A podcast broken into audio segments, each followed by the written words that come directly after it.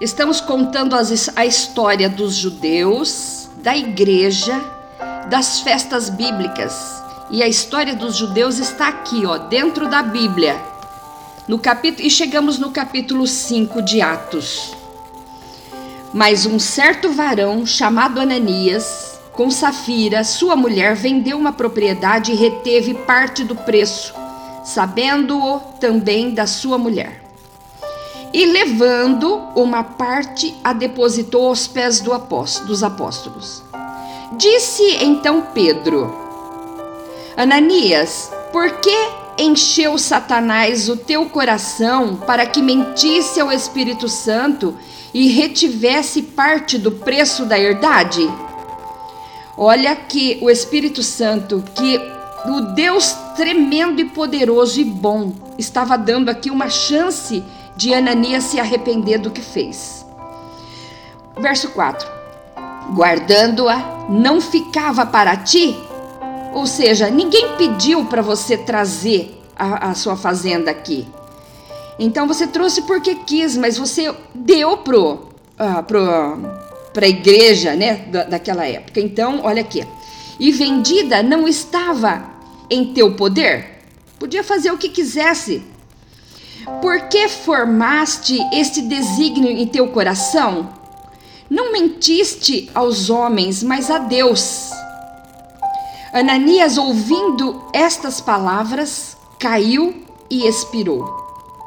E um grande temor veio sobre todos os que isto ouviram. E levantando-se os jovens, cobriram o morto e, transportando-o para fora, o sepultaram. Depois nós vamos falar sobre essa passagem, sobre esse evento que ocorreu de Ananias e Safira. E passando um espaço de três horas, entrou também sua mulher, não sabendo o que havia acontecido com o marido. E disse-lhe Pedro: Dize-me, vendeste por tanto aquela herdade? E ela disse: Sim, portanto. Então, mentindo. Então Pedro lhe disse: Por que é que entre vós vos consertastes para tentar o Espírito do Senhor? Eis aí a porta, os pés dos que sepultam o teu marido, e também te levarão a ti. Safira também teve a chance de se consertar. Pedro não estava fazendo uma pergunta interrogando por acaso, estava interrogando para que ela se arrependesse. Mas ela também não se arrependeu. Então Pedro lhe disse: Por que é que entre vós vos consertastes para tentar o Espírito Santo, eis aí a porta aqueles que vão te levar. E logo caiu aos seus pés e expirou.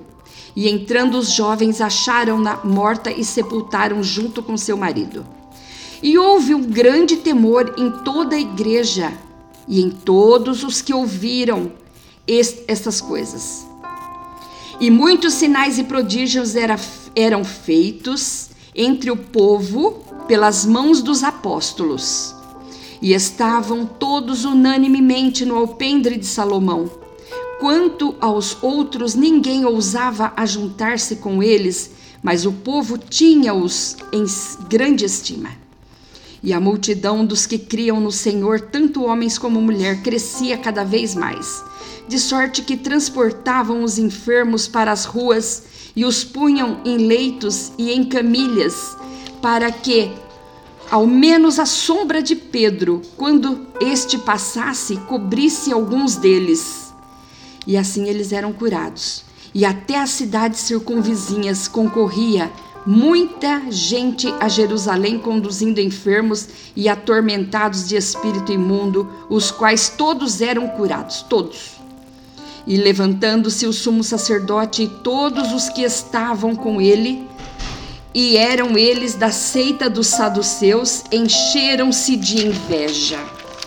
Religioso é assim, ele é invejoso, infelizmente. E lançaram mão dos apóstolos e o puseram na prisão pública. Mas de noite, um anjo do Senhor abriu as portas da prisão e, tirando-o para fora, disse: Ide apresentai-vos no templo e dizei ao povo todas as palavras desta vida. E ouvindo eles isto, entraram de manhã cedo ao templo e ensinaram. Chegando, porém, o sumo sacerdote e os que estavam com ele convocaram o conselho e a todos os anciãos dos filhos de Israel que haviam servidores no cárcere para que lá os trouxessem. Mas tendo lá ido, os servidores não o acharam na prisão e voltando lhe anunciaram, dizendo: Achamos realmente o cárcere fechado com toda a segurança e os guardas que estavam fora diante da, das portas. Mas quando abrimos, ninguém achamos dentro. Então o capitão do templo e os principais sacerdotes, ouvindo essas palavras, estavam perplexos acerca deles, dos que viria, viria a ser aquilo. E chegando um, anunciou-lhe, dizendo: Eis que os homens que encerraste na prisão estão no templo e ensinam ao povo. Então foi o capitão com os servidores e o trouxe, não com violência, porque temiam ser apedrejados pelo povo e trazendo-os, apre apresentaram ao conselho e ao sumo sacerdote, os interrogou, dizendo: Não vos admoestamos nós expressamente que não ensinasseis nesse nome? E eis que encheste Jerusalém dessa vossa doutrina, e quereis lançar sobre nós o sangue desse homem. Porém, respondendo Pedro e os apóstolos disseram: Mais importa obedecer a Deus do que aos homens. O Deus de nossos pais ressuscitou a Jesus, ao qual vós matastes, suspendendo no, no madeiro. Deus, com sua destra, o elevou a príncipes e salvador para dar a Israel o arrependimento e remissão dos pecados. E nós somos testemunhas acerca das palavras nós e também o Espírito Santo que Deus deu àqueles que lhe obedecem. Porém, ouvindo isto, eles isto, se enfureceram e deliberadamente matá-los. Mas, levantando-se o conselho, um certo fariseu chamado Gamaliel, doutor da lei, venerado por todo o povo, mandou que, por um pouco, levassem para fora os apóstolos. E disse-lhes: Varões israelitas, acautelai-vos a respeito do que haveis de fazer a esses homens. Porque antes destes dias levantou-se Teudas, dizendo ser alguém, e este se ajuntou ao número de uns quatrocentos homens, o qual foi morto, e todos os que lhe deram ouvido foram dispersos e reduzidos a nada.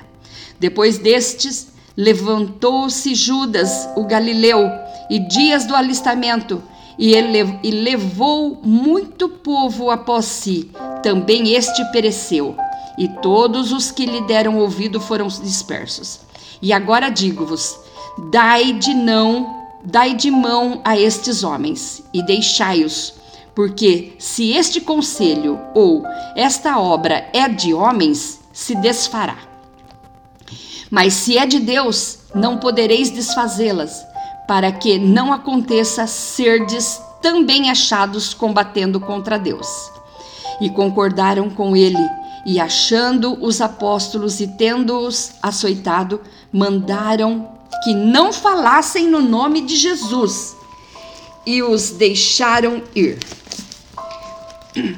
Retiraram-se, pois, da presença do conselho, regozijando-se de terem sido julgados dignos de padecer afronta pelo nome de Jesus.